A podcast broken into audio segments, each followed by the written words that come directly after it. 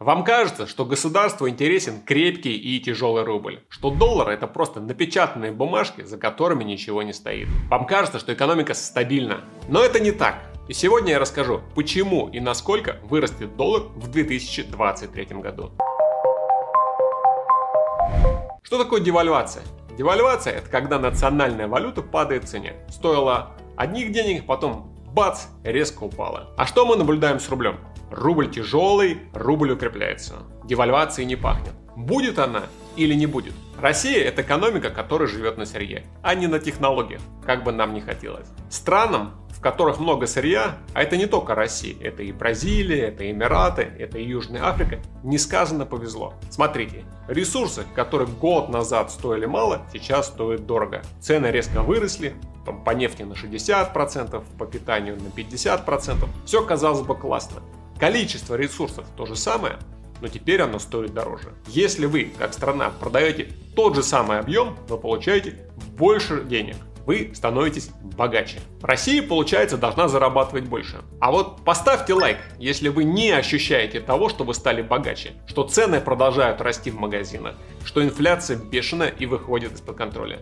Так ли все это хорошо? Итак, математика очень простая. Вы продаете то же самое количество сырья, а получаете больше денег. Вот посмотрите на Эмираты.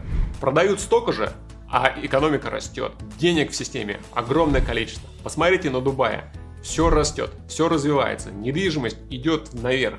Появляются новые рестораны, приезжают новые бизнесы. Даже другие земли, такие как Шаржа, они тоже получают инвесторов, там тоже начинает продаваться недвижимость.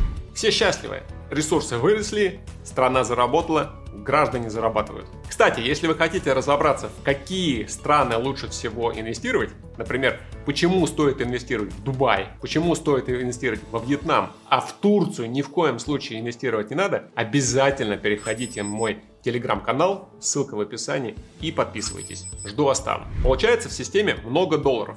А что с ними делать? Населению покупать нельзя, бизнес боится. Раньше все доллары сливались на импорт. Сейчас, по мнению экспертов, импорт упал как минимум на 40%. Импортозамещение, которое с такой помпой открывали и так гордились, по факту не работает. Да, конечно, Потребительские вещи, они поступают в Россию. Бизнесмены, малый бизнес быстро сориентировались, и они везут товар через Турцию, через Ереван, через Казахстан. Ручейки бегут в Россию. Но когда мы касаемся серьезных вещей, таких как тяжелая промышленность, машиностроение, высокие технологии, микрочипы, то все встало импортозамещение здесь не работает. Да, остались какие-то запасы, и страна их постепенно расходует. По факту, раньше доллары сливали на импорт. Сейчас на импорт сливать не получается. Что мы имеем?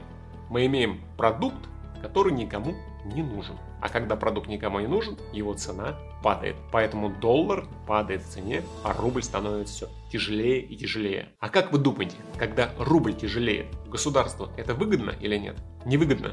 И вот почему. Все это сырье, оно добывается или производится за рубли. Поэтому, чем крепче рубль, тем дороже его добывать. Получается, маржа падает денег для страны добывать сложнее. Сложнее добывать для энергетиков, для металлургов, для производителей сельхозпродукции. Все они кричат, а нам не нравится этот тяжелый и крепкий рубль. И как вы думаете, когда начнутся проблемы у них, Кому они пойдут? Кому они побегут? Они побегут в правительство. Просить субсидии, просить надбавки, просить помочь и выдать какой-нибудь супер льготный кредит. Получается, единственный, кому интересен и выгоден крепкий рубль, это население. Население гордится своим крепким рублем. Смотрите, как стабильно все. Смотрите, как классно. Настоящий Советский Союз. Но не пребывайте в иллюзиях. Если бы крепкий рубль был бы целью государства, он давно бы уже стоил бы 20 рублей за 1 доллар. Именно поэтому Минэкономразвития ставит свой прогнозный курс на 2023 год 68 рублей за 1 доллар. Не 40 рублей за 1 доллар, не 20 рублей за 1 доллар, а почти 70.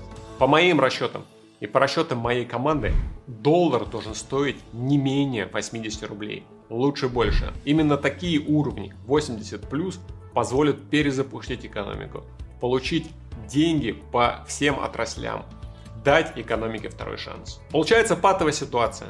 Инфляция в рублях 15%. Если мы смотрим на отдельные продукты питания, на металлургию, на строительство, инфляция гораздо выше. Получается, что сама себестоимость добычи полезных ископаемых каждый год растет. На те же самые, допустим, 15-20%. Получается, что маржинальность у экспортеров все время падает и падает. А если рубль укрепляется, укрепляется, это бьет напрямую по их интересам. А когда это бьет напрямую по их интересам, это бьет напрямую по интересам экономики России. Именно поэтому экспортеры кричат, нам не нужен тяжелый крепкий рубль.